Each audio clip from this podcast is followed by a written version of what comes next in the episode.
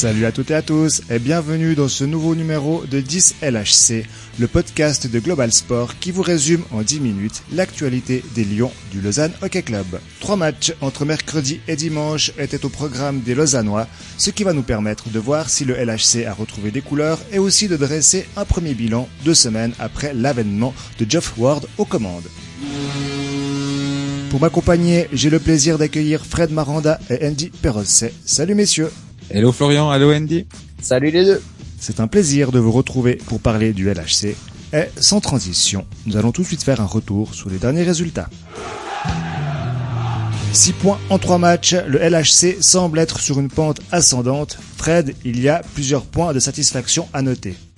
Il y a eu des victoires là, des victoires euh, compliquées, surtout euh, dimanche après-midi contre Langnau où Lausanne a eu de la peine à tuer ce match. Euh, c'est resté pas très longtemps à 3 à 2, mais ils se sont fait peur sur la fin et une belle victoire du côté de Zouk. Donc je dirais c'est bon pour le moral. Ces six points pris par le Lausanne Hockey Club à confirmer, passer une bonne semaine avec ce soir contre Clouton, vendredi du côté de Porrentruy. Donc il y a de quoi faire du côté du Lausanne Hockey Club. Andy, qu'est-ce qui manque encore à ce LHC pour être vraiment au top? Bah déjà, faut laisser, je pense, le temps quand même à Jeff Ward de bien cerner un peu tout son effectif, toute son équipe. On a vu quand même que depuis qu'il est là, il y a une très grosse rotation dans les dans les mercenaires. Donc, je pense aussi bien faire ça maintenant pour voir un peu les forces en présence, jauger les différents joueurs euh, en, en match.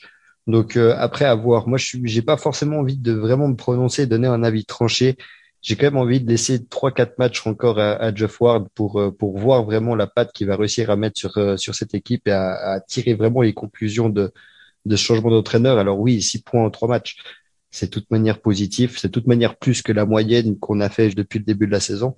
Donc là-dessus, il n'y a, pas forcément à dire. Et puis une victoire contre Longno dimanche après-midi, je pense que ça peut être assez fédérateur de perdre 2-0, de revenir et marquer 3-2 dans le dernier tiers-temps. Donc je pense que ça peut vraiment être euh, assez intéressant et peut-être essayer de construire. Alors certes, c'est Langnau. On se réjouit quand même sur une victoire euh, à la maison face à Langnau.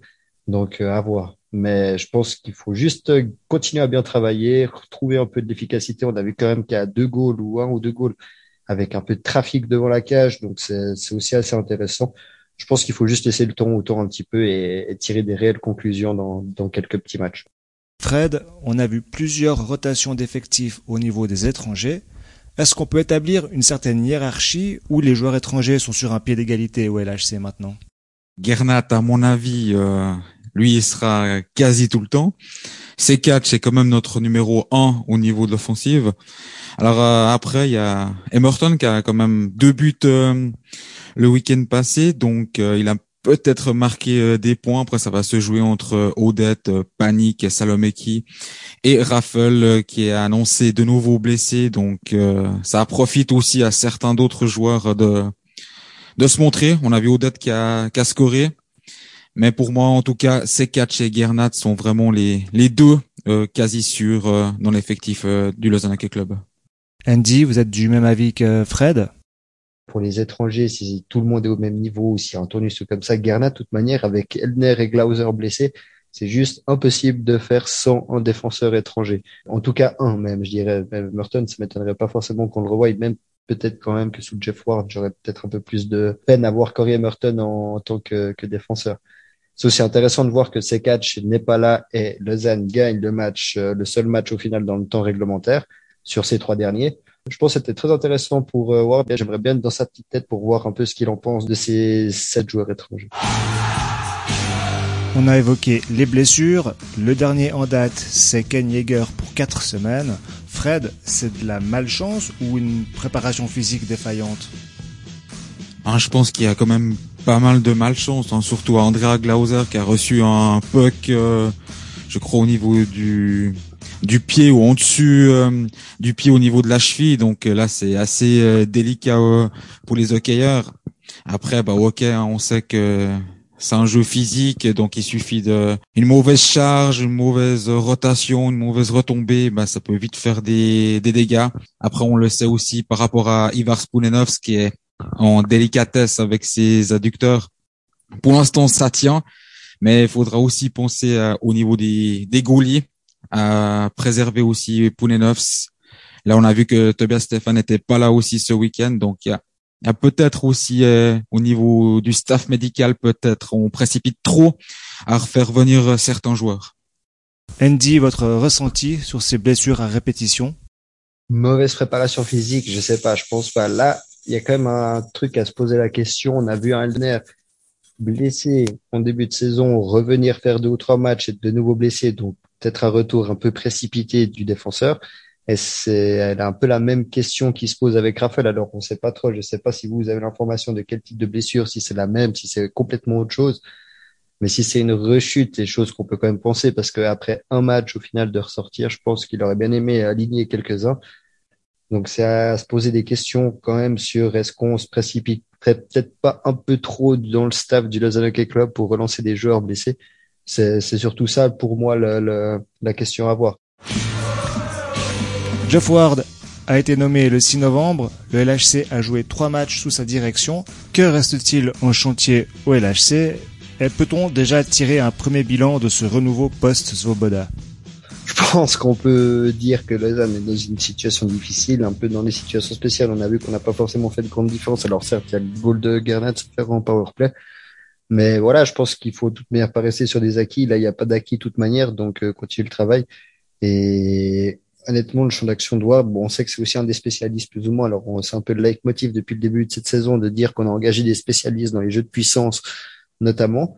Mais comme je dis, pour moi, il faut vraiment laisser le temps encore, laisser donc deux, trois matchs à, à Ward pour, euh, pour vraiment tirer des conclusions. Et je pense, de toute manière, c'est impossible qu'il continue à faire autant de tournus avec ses mercenaires et avec ses lignes ou n'importe qui. Donc, trouver une petite stabilité. Je pense que déjà, du moment où lui aura trouvé son effectif, son line-up, bah là, c'est à partir de ce moment-là, on va pouvoir euh, vraiment jauger et peut-être euh, vraiment tirer des conclusions à dire, bah là, il faudra peut-être qu'il bosse un peu plus ce genre de choses ou n'importe quoi. Fred, une priorité pour le LHC ces prochaines semaines, ces prochains jours? Activer une licence pour un gardien étranger, par exemple? Je pense que ça, c'est peut-être un poil trop tôt. Mais il y a des situations spéciales à, à travailler, même si Lausanne a bien défendu au niveau du box-play euh, le week-end passé il y a peut-être la finition où Lausanne a la peine à tuer euh, les rencontres, hein, où Lausanne gagnait 2-1 du côté de Zoug, euh, a réussi à gagner 3-2 contre Lagna, puis arrive pas à marquer ce but qui pourrait libérer euh, l'équipe. Donc il y a peut-être aussi un travail au niveau de la finition, au niveau devant le but. Et puis il faudra aussi attendre les retours des blessés au niveau de la défense, parce que ça commence à, c'est délicat au niveau de la défense du côté du Lausanne Hockey Club. On va conclure cette émission avec un point de satisfaction. C'est le retour du public à la Vaudoise Arena.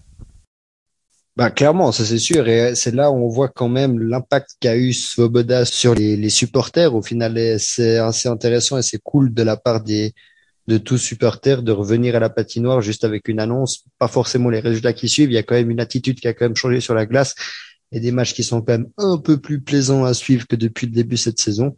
Et je trouve assez intéressant de la part de supporters lausannois qui, on le sait, assez quand même pénibles et assez récalcitrants à venir si les résultats ne suivent pas trop. Donc là, c'est juste par la décision de d'évincer, d'écarter de, de l'équipe sportive euh, Peter Swoboda. Et au final, bah ouais, ça porte ses fruits. L'équipe l'équipe joue un peu mieux et surtout, bah le le supporter est un peu plus content et au final, bah voilà, tous les doutes qu'on avait sont confirmés avec les les dires de Depreux. Donc euh, tout autre, euh, tout supporter, je pense, s'y retrouve et est content d'avoir enfin avoir une réaction et de plus avoir à faire euh, indirectement au final avec cette personne qui est, est Peter Svoboda.